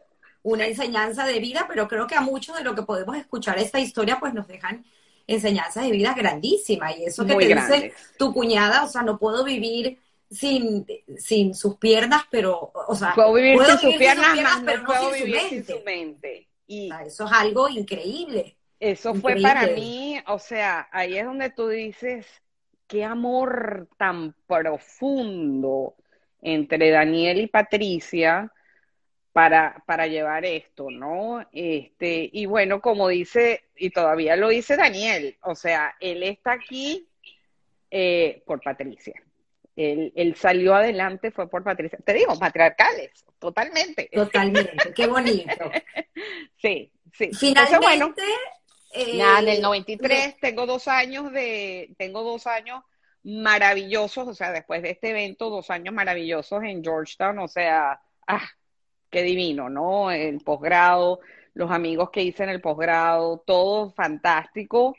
Entre el primer, eh, el primer año y el segundo año nos vamos a Venezuela, Javi y yo a hacer, em, eh, ¿cómo se llama? Nos vamos a... Pasantía. Hacer pasantía y ese, el verano, eh, o sea, justo antes de llegar a Venezuela, me agarra mi papá y me dice, bueno, ¿y qué vas a hacer tú con tu futuro? Le digo, yo no sé, mira, estoy aplicando para trabajos, estoy, este, Amtrak me ofreció, Capital One me ofreció, yo no sé qué voy a, o sea, yo no sé ay, ¿qué vas a hacer con Javier? Y yo, no, no sé, o sea, yo no tengo idea, no, lo hemos hablado, ¿no? Y lo dejé pasar así y Patricia me agarra, o sea, como dos semanas después o una cosa así, y me dice, ay, qué chévere, claro, te vas a Caracas, la pasantía, van, no sé qué, vuelves a City, ta, ta, ta. ¿Y qué haces después? Le digo, ay, Pati, yo no sé. Le dije, ¿tú hablaste con mi papá? No, yo no he hablado nada con, con, con Heinz, yo no, no, nada que ver. No, mira, eh, la verdad que no sé, me dice, mira, mira, piénsalo, porque, o sea, Javi es un partidazo y no lo vas a dejar perder y tal. Y yo dije, y después vienen los sacrificios, si él se va para un lado, tú te vas para el otro, ¿qué va a pasar con el futuro? Y eso me dejó así como que, oh, wow, ¿no? Este, entonces Javi dice que yo le pedí matrimonio, ¿no? Hasta el sol de hoy él dice eso. Porque sí, estando en Caracas, él trabajando para Bus Allen con Pedro Palma y yo en City, o sea, trabajamos largas horas, y un día llega en la noche, tarde a visitarme, ¿no? Las visitas de novio, y me dice, y yo le digo, ay, ¿para dónde vamos? O sea, ¿y, qué vamos a hacer? O sea, ¿qué vamos a hacer el año que viene? Porque, o sea, tal. Entonces me dice, ¿qué? ¿Me estás, me estás pidiendo? Le digo, bueno, no es que te estoy pidiendo, pero, o sea, definamos algo, ¿no? Entonces, bueno, ahí fue donde decidimos casarnos y nos íbamos nos casamos el año siguiente, nos casamos en el año 95, ¿no? En ese interín, Javi eh, recibe oferta de trabajo tanto en Nueva York como en, como en México. Y dijimos, mira, ¿por qué no? Pone Javi, Dijo mi amor. Le faltó decir el sí. sí, mi amor, así me gusta. Um, en, um, en el 95, o sea, eh, Javi recibe oferta de trabajo y me dice, ¿qué hacemos? ¿Nos vamos? Le digo, mira, ¿por qué no? O sea, eh, no tenemos nada que perder, irnos a Nueva York, nada nos ata. Bueno, sí, la familia nos ata a Venezuela, pero más nada nos ata a, ninguna parte porque no probamos un par de años. O sea, worst case, nos regresamos a Venezuela. Eso es todo lo que tenemos que hacer. eh, teníamos apartamento en Venezuela, todo, o sea, teníamos todo, o sea, toda nuestra intención era volver a, Caracas. Bueno, efectivamente nos fuimos a Nueva York en el año 95. Eh, Javi em, eh, empieza su trabajo fantástico en, en Nueva York y yo no consigo trabajo. Entonces me empiezo un poquito a desesperar y ver, bueno, ¿qué hago con mi tiempo? O sea, y, frustrada un poco. Yo decía, conchale, vale, soy ingeniero de sistema, me gradué de Georgetown y nadie me quiere dar este, este, nadie me quiere dar trabajo. O sea, el problema era la visa, no era que no me, decía, mira, nos encantaría, pero no podemos darte sponsorship, tenemos el cupo limitado, no podemos ir. Yo decía, ay, Dios mío, bueno, ¿qué voy a hacer? Y nada, de la desesperación busqué trabajo normal y me fui a trabajar a Liz Claiborne que era, eh, hoy en día ya no existe, o sea, hoy en día se vende la ropa en las tiendas por departamento, pero era un comparable pues a un Banana Republic, un Taylor, una de estas tiendas, y me puse a trabajar ahí. Y de verdad que fue una experiencia eh, que me enseñó mucho porque, wow, recogerle la ropa a la gente de, lo, de los vestidores, o sea, de verdad que te sientas como que, wow, eh, la gente no aprecia y no tiene esa mm, eh, eh, calidad de servicio y, em, eh, ¿cómo se dice? O sea, y entendimiento por lo que está pasando en la persona del otro lado. Aprendiste esa vocación de servicio que es tan importante para cada cosa Súper, para todo. Y decir, wow, y no, agradecer. No, a menospreciar de ninguna manera ningún tipo de trabajo y nada, nunca lo he hecho. Pero cuando lo vives en persona, o sea, que le estás recogiendo los 20 pantalones que se probó la persona, que los dejó tirados en el piso, tú dices, oh, y para eso estudié en Georgetown. Ah, o sea, ¿no? Este, eh, eh, de verdad que así fue así como un reality check, ¿no? En, muchas cosas, o sea, damos muchas cosas por dadas y te das cuenta que dices, bueno, la verdad que no. Em, y después se me presentó la oportunidad en el año 96 eh, de irme a trabajar a México con A.T. Kearney, que era una compañía con la que Daniel, eh, que era la compañía de consultoría que Daniel representaba en Venezuela. Entonces, en el año 96 me voy a México, me voy seis meses eh, a trabajar en consultoría eh, financiera, a reestructurar la tesorería de Bancomer, que era uno de los bancos más grandes en México. Y me fui seis meses. Y como Javi viajaba muchísimo también, porque Javi estaba en... Ah, South Dakota, en Inglaterra, o sea, bueno, la vida de consultor no hacía mucha diferencia si yo estaba en Nueva York o en México y bueno, nos juntábamos y nos veíamos, ¿no? Y la verdad que te digo, fueron seis meses increíbles, fueron seis meses divinos, súper chéveres, este, donde hice muchísimas cosas, ¿no? termina el proyecto, me dicen, bueno, ¿quieres quedarte a trabajar en México? Y yo, ay, me encantaría, pero no, mi vida está en Nueva York, o sea, le digo, ¿por qué no me dan trabajo en Nueva York? Y me dice, mira, no, no podemos, o sea, somos dos entes completamente distintos, separados, no podemos hacer eso. Y yo, ok, otra vez, volvemos a lo mismo, vuelvo a Nueva York, otra vez, tú sabes, tocando puerta, tocando puerta, y mm, nada. Entonces le digo a Javi, ya, se acabó, o sea, y no voy a volver a trabajar en Liz Claiborne. Done. ya ah, aprendí. Sí, ya, ya aprendí, ¿no? O sea, más que los pies, llegaban con los pies hinchados, llegaba cansado, o sea, nada que ver.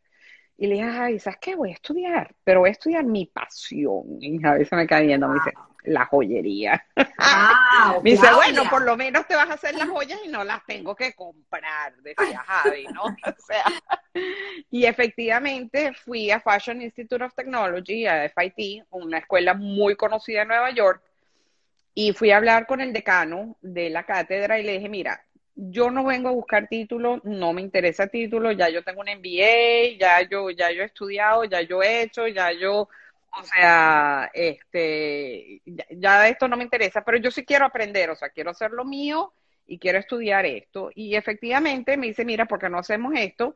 Este, estudiamos la, o sea, vamos a estudiar, o sea, las, las materias que más importantes, gemología, este, tú sabes, diseño, orfebrería, bueno, todo eso y efectivamente todo eso este, lo fui estudiando y ahí conocí a una ecuatoriana eh, que se llamaba eh, Gina, Eh, y nada, nos pusimos a hablar y no sé qué, qué chévere y tal. Mire, ¿por qué no montamos algo chiquitico y tal? Y bueno, así empecé yo con mi CNG Designs en Nueva York y la verdad que me fue, me fue chévere, me fue muy bien y estuve haciendo eso con, con ellos, o sea, con ella hasta, eh, o sea, presentamos, salimos en unas revistas, no sé qué tal, y estuve en eso y llegó un momento en el año 99 donde le digo a Javi, ¿sabes qué? Ya me encantaría que tuviéramos familia, o sea, I'm ready, cuatro años de casado, eh, pero yo no quiero criar niños en Nueva York, o sea, y tampoco quiero irme una hora hacia afuera. Y Javier me dice, bueno, te tengo como que una sorpresa, y me estoy entrevistando con Capital One para que nos regresemos a Washington, D.C. Y yo, Washington, D.C. siempre quedó, o sea, me quedó marcado en el corazón, o sea, desde que estudié aquí. Y le dije, bueno, vámonos, ¿cuándo nos vamos? Vámonos. Y efectivamente en el 99 nos vinimos a Washington. Estuvimos aquí, este, eh, y aquí empezó mi vida, desde, desde, el año 99 que estoy acá. Em, en el año 2000, eh, eh, ese diciembre, el Y2K, nos fuimos toda la familia, fue muy lindo, nos fuimos todos en un crucero, que también tienes una de las fotos que es una de las fotos que también marcó mucho porque en esa foto desaparecen dos de las personas más queridas también en el año 2000. El año 2000 fue otro año que me marcó mucho. Eh, mi papá, eh, mi papá tenía eh, varios, tenía, mi papá sufría de varios cánceres, pero gran luchador, siempre tal, y también tenía Parkinson. Bueno, un día se cayó y eh, tuvo una, este, una hemorragia cerebral y mi mamá me llama y me dice, mira, tu papá está en el hospital, tiene una hemorragia y ese mismo día que mi papá se cayó, Javier y yo nos enteramos de que yo estaba embarazada wow. de Andrea. Ah, pero bueno, nada, me, le digo a Javi, mira, no tengo nada que hacer, déjame que me voy a Caracas, déjame estar con mi mamá, o sea, para ayudar a hacer lo que sea y estar ahí. Efectivamente me voy a Caracas, este, mi papá estaba en estado comatoso, eh, nunca despertó, pero yo le hablaba y yo le decía que estaba embarazada y bueno, yo siento que de alguna manera sí sintió de que yo, eh, de que yo estaba ahí. Y bueno, lamentablemente mi papi fallece a las dos semanas de haberse caído, o sea, llamé a Javi también le dije, mira, esto no viene, no va bien, gente. Efectivamente, mi papi fallece em, eh, un 20 de marzo del año 2000. Golpe durísimo para todos, imagínate, en dos semanas. Eh, pero bueno, nada, este, me regreso, me regreso a Estados Unidos y en junio recibimos la noticia de que fallece mi cuñada Berta Elena, la esposa de Martín, con su hijo que iban a nacer. O sea, eso fue otra enseñanza de vida, porque bueno, fallece tu padre y tú dices, bueno, o sea, un poquito ley de vida, ¿no? O sea, pues los mayores fallecen, pero que tu pareja y Martín tenía un niño chiquitico, tenía Roberto de dos años. Y fue algo totalmente inesperado. Fue algo totalmente inesperado. Em, eh, Berta Elena estaba pautada y Berta Elena y Martín se conocieron a través mío, ¿no? Entonces es... Uh, Berta Elena, eh, si más no recuerdo que me contaste ayer, fue hija de... del doctor Carlos Rafael Silva, sí, del presidente del Banco Central, correcto. Sí, eh, Berta Elena Silva Pardo, de los Pardo también, exacto. Y cuando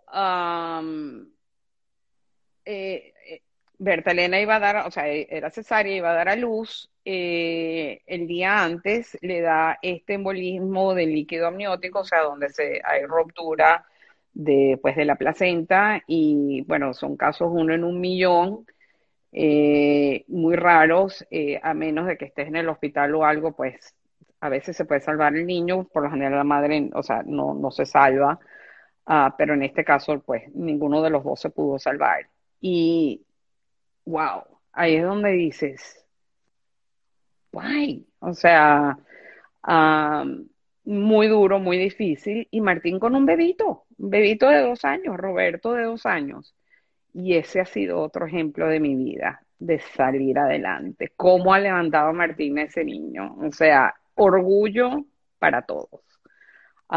claro, con la ayuda también de las hermanas de Berta Elena, Katira es eh, eh, la hermana eh, del medio, ellas son tres hermanas.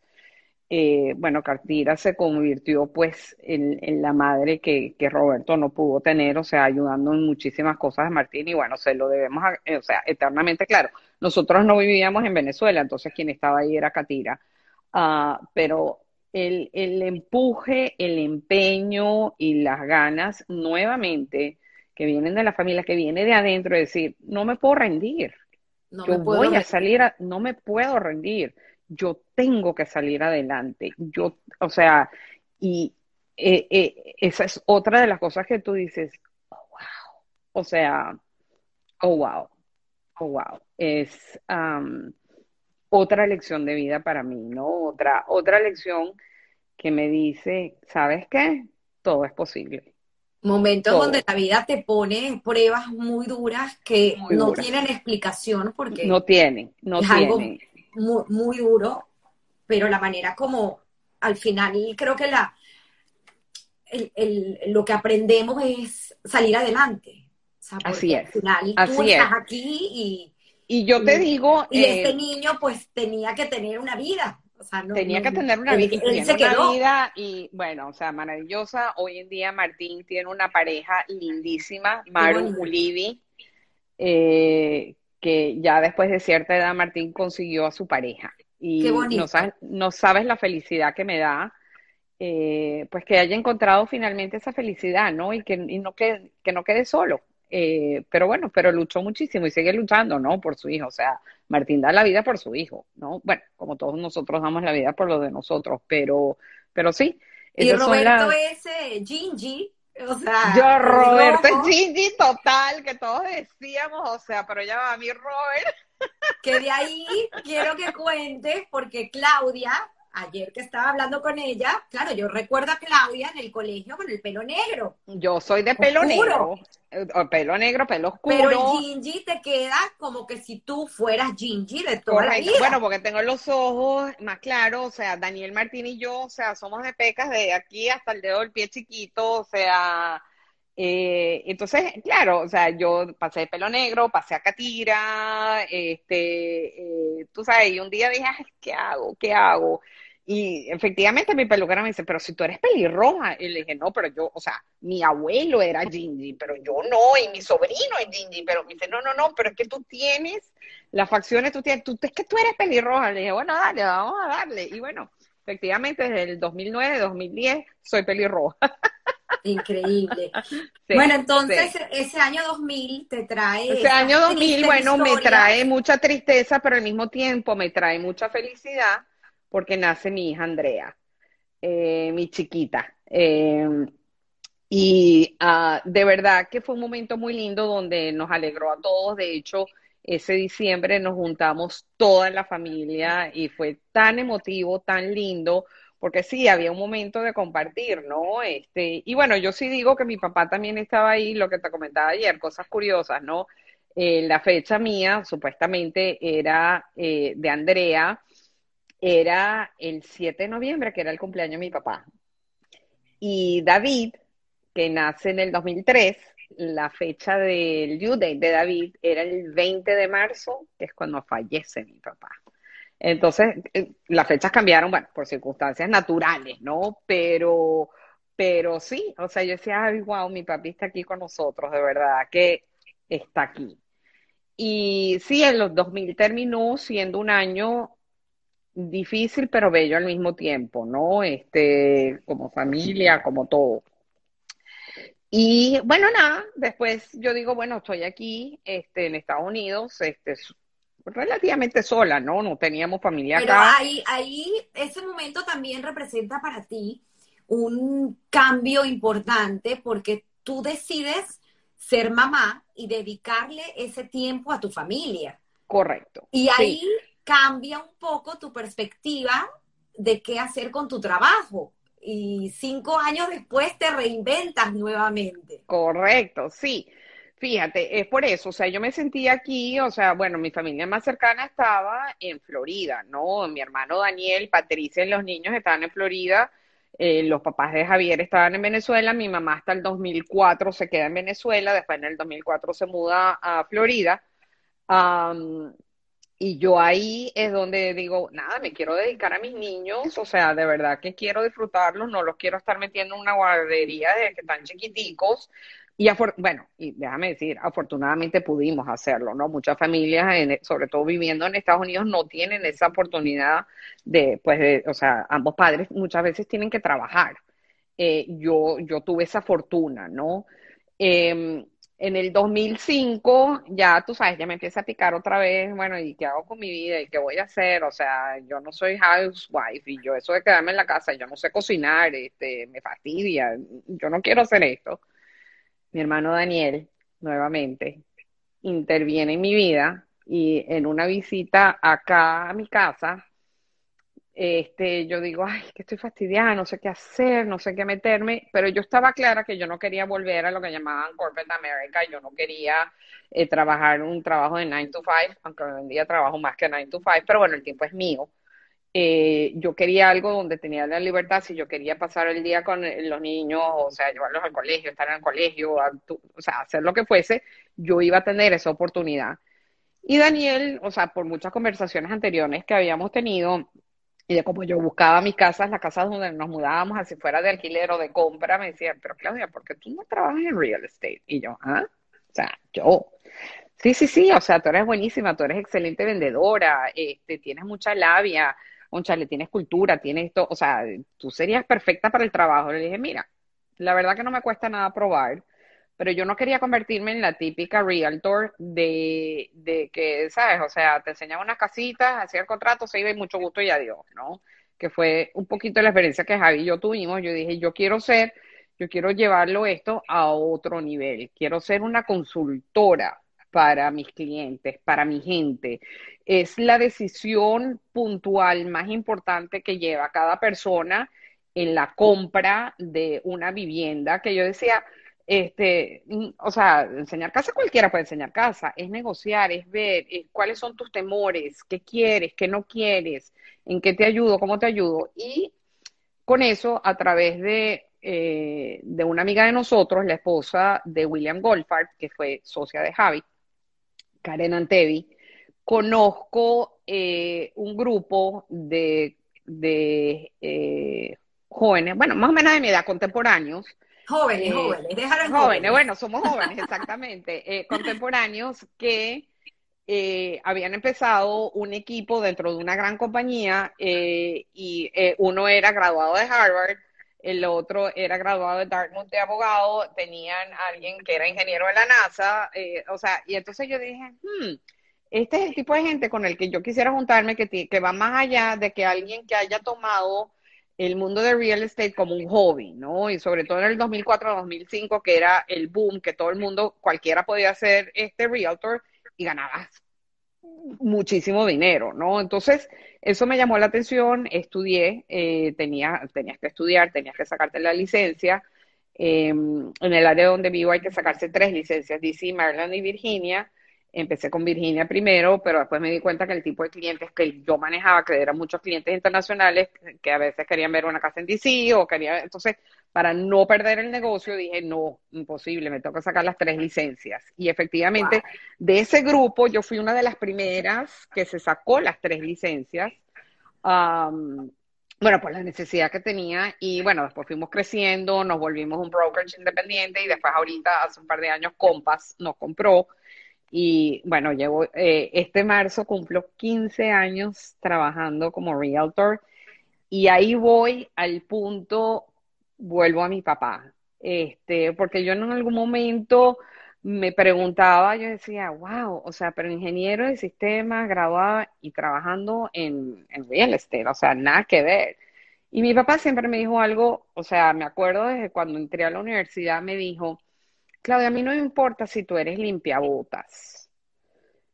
Ten pasión, que te guste y sé la mejor. Eso es todo lo que tú tienes que hacer. Y eso lo llevo muy arraigado porque me desvié completamente de todo lo que estudié, tanto de carrera como de, posgrado. Y mira dónde estoy. Y me levanto, me siento una mujer muy afortunada de levantarme todas las mañanas y decir, me gusta lo que hago. Es un ejemplo de, de, cómo vivir, cómo vivir bonito, cómo agradecer y cómo darle a, los demás cosas que, que agraden a tu corazón, porque es lo que estás haciendo con tu real estate. Me encanta, me acuerda mucho un poco el entrevistado de la semana pasada, Samuel, donde él dice, en, en, en hebreo se dice shalom bay, que es tener una casa que tenga paz y que tenga armonía, y pues en parte tú también estás haciendo lo mismo, porque... Eh, Sobre todo para mí lo, los, los, mira, yo tengo, o sea, deals, o sea, desde lo más chiquito hasta millones de dólares, pero son esos primeros compradores que han ahorrado ese dinerito y que, o sea, llegan con aquella ilusión a comprar su primera casa, su primero, o sea, esos son los que, ah, no sabes cómo me llenan esos, o sea, llego a la casa y, o sea, fascinada, fascinada. Se nos va, se nos va el tiempo volando. Volando, bueno, y lo último, bueno. Pero no podía dejar de que cuentes tu historia y es una historia fascinante y todavía nos falta tu parte filantrópica, que podemos decir que a lo mejor tomas o retomas de la abuela Raquel. Sí, eh, eh, exactamente. El, consejo, porque veo que puedes hilar perfectamente, así que quiero darte luego la cámara a ti completa, hablar de, eh, de tu fundación, hablar de, de, ese consejo que nos puedas dar a, a los jóvenes que están empezando, pues eh, su vida, ¿no? Graduándose de la universidad y tantas cosas que pueden tomar, de como, como tú lo ves, ¿no? O sea, no solamente la formación académica, sino también de esas cosas que te pasan en la vida que las puedes ver como dolorosas en cierto momento, pero al fin puedes agarrarte de ahí para aprender muchísimo y para llevar tu vida y para tomar decisiones, ¿no? Porque al final la vida se trata de una toma de decisión constante. Constante, exactamente. Y, yo creo que, bueno, eh, si la vida te da limones, como dices, si la vida te da limones, haz limonada, ¿no? Eh, eso es algo que he aprendido. Pero bueno, para contarte un poquito, sí, eh, me salió esa denita filantrópica, una gran amiga mía, Andrea Escalante, me llama un día y me dice, ah, quiero hacer algo por la comunidad que no sea solamente escribir un cheque para X fundación, Y fundación o tal ¿qué te parece? Y le dije, oh, wow, o sea, como que sí, como que me, como que me leíste, me entendiste, este, porque habíamos hablado antes de cosas para hacer y me dice, mira, la idea que tenemos, y efectivamente en eso trabajamos mucho, montamos la compañía desde cero, recibimos ayuda de gente eh, que nos ayudó a montar la compañía, mi gran querido este, Leopoldo Martínez, ahí está Ana Luisa este, escuchando, eh, nos ayudó a montar este 501c3, o sea, nos aportó mucho. Eh, la idea de nosotros nos dimos cuenta de la necesidad de la comunidad latina en el área de DC de bajos recursos. Wow, qué necesitada está, ¿no? Sabíamos ya mucha gente, o sea, todo el mundo tiene cuestiones de cáncer, todo el mundo tiene cuestiones de no sé qué, pero la comunidad latina nos dábamos cuenta de de que le hacía falta, o sea, una voz, ¿no? En cierta forma. Y dijimos, seamos esa voz nosotros, porque nosotros hemos sido muy afortunadas como latinas de que hemos tenido trabajo, hemos tenido oportunidades y por qué no ayudar a otras a que tengan esas oportunidades, ¿no? Em, el nombre de Latinas por Latinas, bueno, somos todas latinas, eh, y para latinas porque, porque creemos que la mujer es el pilar de la familia. Bueno, y si, así es. Y, si la mujer, el y si la mujer está bien, la familia está bien, ¿no?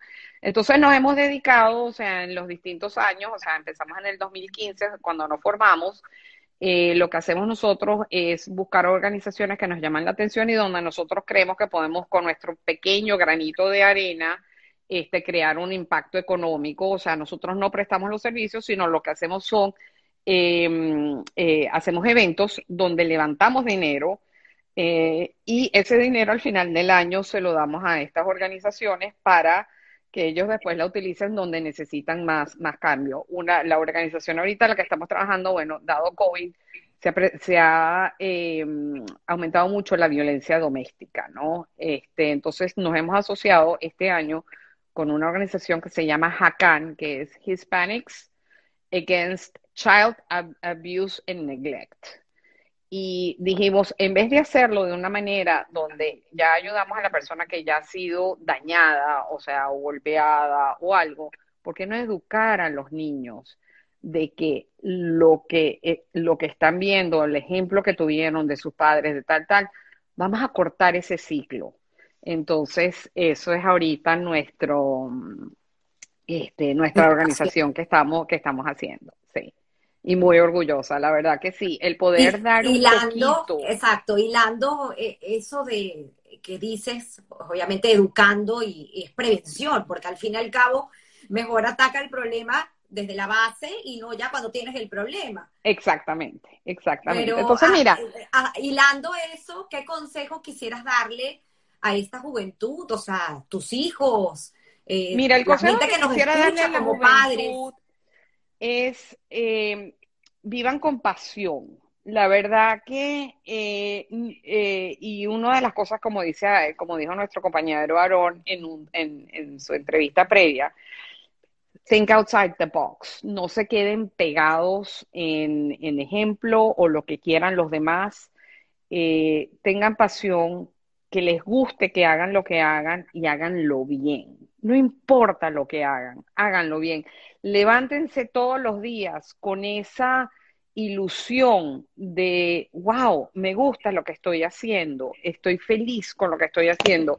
Y no necesariamente lo van a encontrar al principio, y esa es un poquito también la lección que les quiero dar a estos jóvenes, esto de lo que llaman instant gratification que tienen los jóvenes hoy en día, no sirve, no funciona. O sea, eh, hay que llevar pasos, hay que llevar golpes. ¿Por qué te caes? Para aprender a levantarte. Ese es el consejo que yo le doy a mis hijos todos los días, ¿no? Why do you fall? To learn to get back up, ¿no? Y es algo que yo también he aprendido. Eh, no todo es, eh, o sea, es, sigue tu intuición, sigue sigue tu pasión. Entre ellas tengo mi propia hija Andrea, que ella durante mucho tiempo pensaba que era la oveja negra porque la única que quería estudiar música. No, o sea, qué lindo. O sea, vete a estudiar, o sea, tienes todas las oportunidades acá. Eh, ser eh, la niña más feliz del mundo, eres buena en lo que haces, es tu pasión, go for it, ¿ok?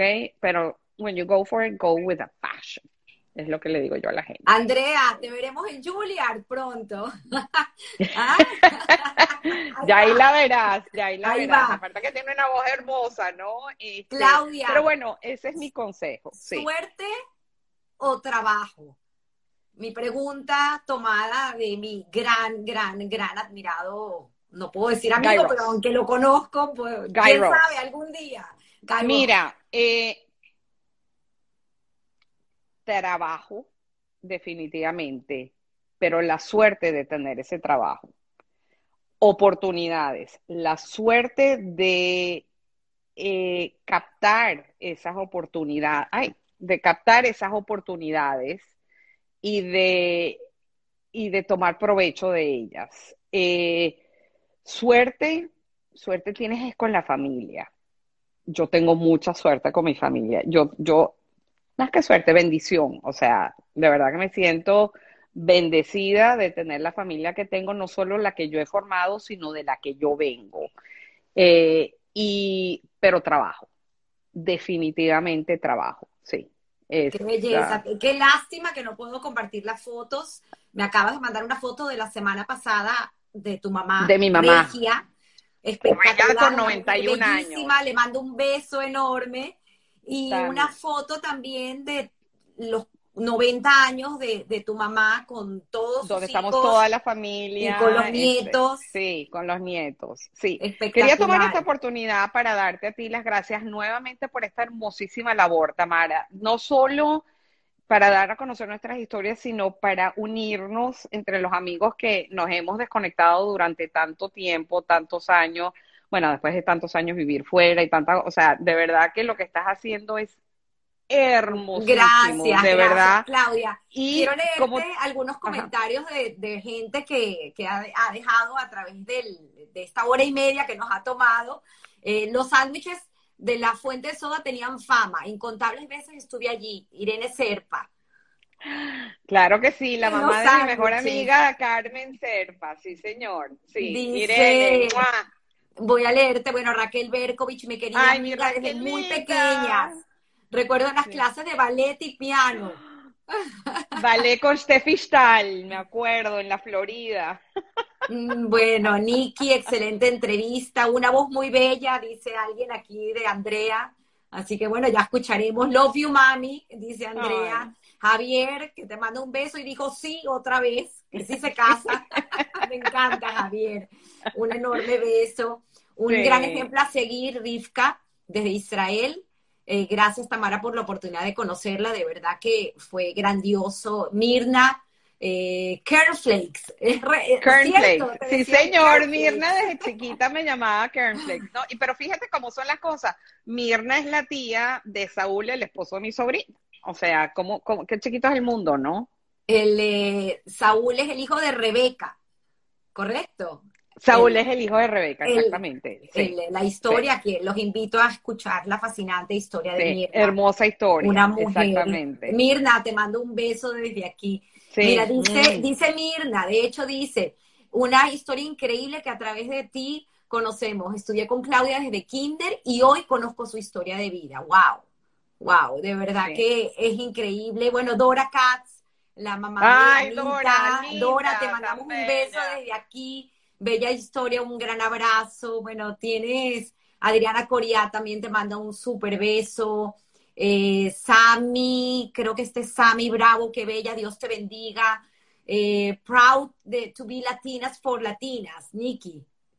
Eh, Katy Semer, Katy te manda un gran abrazo.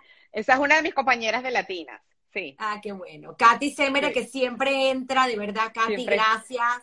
Eh, un día estarán acá contando su historia, increíble historias de todos. Aquí tienes eh, Weber, excelente entrevista, Lala. Lala. Esa es mi cuñada, mi cuñada. Bueno, aquí Richie Toledano. Richie Toledano, que lo tengo trabajando. Ah, excelente historia de vida. Muchas gracias, Claudia y Tamara. Bueno, Infinidad, gracias Alex Good, siempre también por estar aquí, por escuchar y por ser nuestro norte en el tema de la religión, de verdad que increíble. Y tú, Claudia, sigue haciendo ese gran trabajo, sigue dejando este gran legado. Gracias a, ti, Tamara. Y bueno, sí quería decir que le dedico esta entrevista, se la dedico a mis padres, a mis abuelos, se la dedico a mis hermanos y a mis cuñadas que ya no están conmigo pero que han dejado y me han marcado enormemente. Qué bonito. Y bueno, a mi Javi amado y a mis hijos, obviamente, ¿no? No se olvida a nadie. No, no, pero sí a la gente que, sí. Gracias, gracias por haber compartido tu historia. Gracias por esta este hermosura todos tenemos una historia que contar, con eso termino y bueno, un beso enorme. Beso enorme. Gracias, por estar las 70 eh, personas que estuvieron aquí por hora y 39 minutos. Récord. Bueno, los quiero. Un beso. Un beso enorme. Chao. Bye.